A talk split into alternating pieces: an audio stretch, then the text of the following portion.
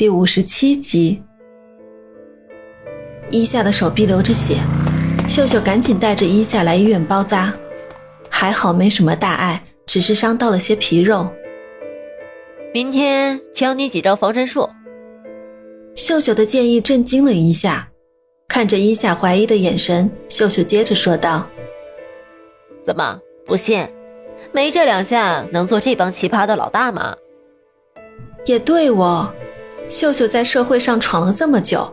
天天和这些人在一起，肯定是有过于常人之处的。第二天，伊夏照常来到公司，肖华见伊夏没有大碍，便知道失手了。刘正也在暗暗注视着，感觉伊夏哪里不太对劲，似乎有点眼熟。脱掉了外套，露出缠有绷带的手臂，雷杰说道：“要不咱们报警吧？”不着急，他们只是跑腿的，等把幕后真凶找出来，才有热闹可看。肖华带着刘正回到办公室，责备他办事不力，一切计划的好好的，这么难得的一次机会，就这样被人搅和了。一夏下午还有个预约，雷杰不同意他去。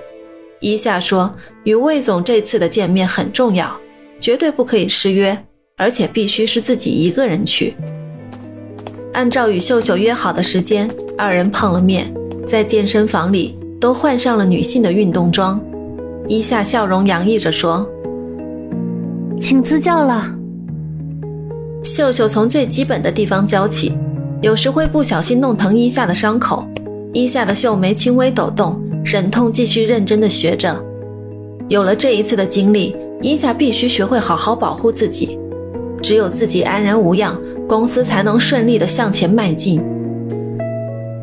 到了该去赴约的时间了，伊夏换了一身得体的衣服，来到酒店包房。魏总已经恭候多时了，但没有抱怨。他的想法很简单，反正我也没有想要和你达成共识。今天这顿饭的面子我给了，以后只要互不打扰就可以了。吃饭的时候，魏总表示自己的事情很多。很多自己的想法都没有办法说出来，一份工整的草案，魏总看都不看。时间差不多了，我得走了。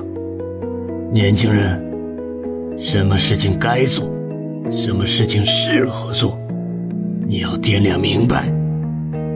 看魏总这个样子，还是瞧不起一下。就在魏总穿着外衣之时，手机响了起来。魏总接通电话，眉头就皱了起来。昨天去哪里过的夜？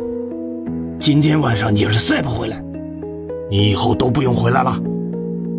电话另一边传来一个女孩的尖叫声：“不回去就不回去，你就我一个独生女，让你的钱都发霉去吧。”挂了电话，魏总下意识地看向伊夏，而伊夏假装没有听见的站起身，语气有些愧疚的说道。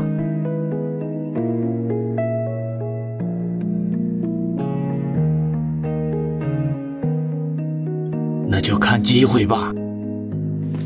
魏总说完就走了。一夏看着一桌子的菜，感觉有点浪费，叫来服务员打包。回到了办公室，几个正在加夜班的同事还在忙碌着手中的工作。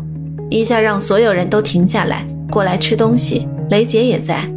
几人看着打包回来的美食，放开了肚子吃起来。这一幕。让伊夏想到与天少在一起时候的情形，那时候的自己多天真多快乐呀！虽然没什么钱，但每天吃喝不愁，天少总会给自己带各种好吃的。可现在呢，为了在公司能立足，每天都得伪装自己，把自己弄得很干练、很成熟的样子。慢点吃，我去给你们买点酒去。我们工作还没完成，不可以喝酒的。吃完饭就回家吧，工作不是一天做完的，好好休息，第二天才会有精神。雷杰陪着伊夏出去买酒，留在办公室里的员工都非常感动，这样的领导这辈子都不会再遇到了。在路上，伊夏对雷杰讲述着心中的不解：“你说魏总和他女儿的关系是怎样的呀？感觉不太和睦啊。杨总还在操心魏总的事吗？大不了不要这个项目了。看你每天被这些事所困扰，不少员工都表示很担心你。伊夏的脸上出现一个神秘的微笑，他又交代雷杰一个工作：去调查一下魏总的女儿家庭因素和性格，每个重要的环节都要调查清楚。好的。第二天一早，伊夏刚一进公司大门，员工们都纷纷让路，面带微笑问着早安。早啊！伊夏也会很礼貌的回应，这样的尊重是在不知不觉中开始的。每个人都很敬畏他，尊重他。他现在不只是个人，他还代表了公司的精神，公司的形象。来到自己的办公室，雷杰的办公桌就在自己门外。他敲门进来，拿来一下想要的东西。所有的都在这里，其实挺简单的。魏总的女儿魏小萌从小母亲去世，由父亲娇惯长大，又因女儿叛逆遭到魏总的责备。现在这对父女可说是仇恨很深。翻开了详细资料，上面写着魏小萌目前就读于某某大学。没错，伊夏就是打算拿这个娇惯女下手，打开魏总心中的大门。魏小萌。一到我的课你就不来，是不是有意针对我？还有，你少带些社会人渣进学校。一个戴着眼镜的女教师当着众多同学的面训斥着小萌，而小萌虽说长得靓丽，但其另类的打扮、不屑一顾的样子也是十分的嚣张。身旁的女同学拉了一下她的衣角，意思让她道个歉就过去了，但小萌倔强任性的很。别以为仗着你父亲就可以为所欲为了，老师，请你说话注意一点儿。办公室里，雷杰给伊夏讲述着一天下来的调查结果。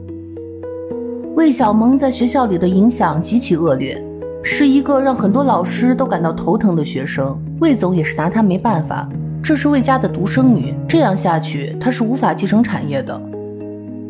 那就是说，这个小丫头是魏总的小祖宗哦。比喻到位，雷杰无奈笑道。伊夏表情认真，叫来一些企划部和财务部的相关负责人，开了个临时会议。这几天我可能要离开公司一段时间，财务上必须有至少三位经理的签字，或是我的同意才可以支出。还有几个正在运营的项目，都要严格把关。有什么事要及时打电话给我。开完会交代完，伊夏这才放心的离开公司。现在家里基本都是正装，伊夏准备出去买几套男士休闲装，将随身携带的银行卡放进提款机里。一个惊人的数字出现在了眼前，竟然是六位数的，是公司发薪水了吗？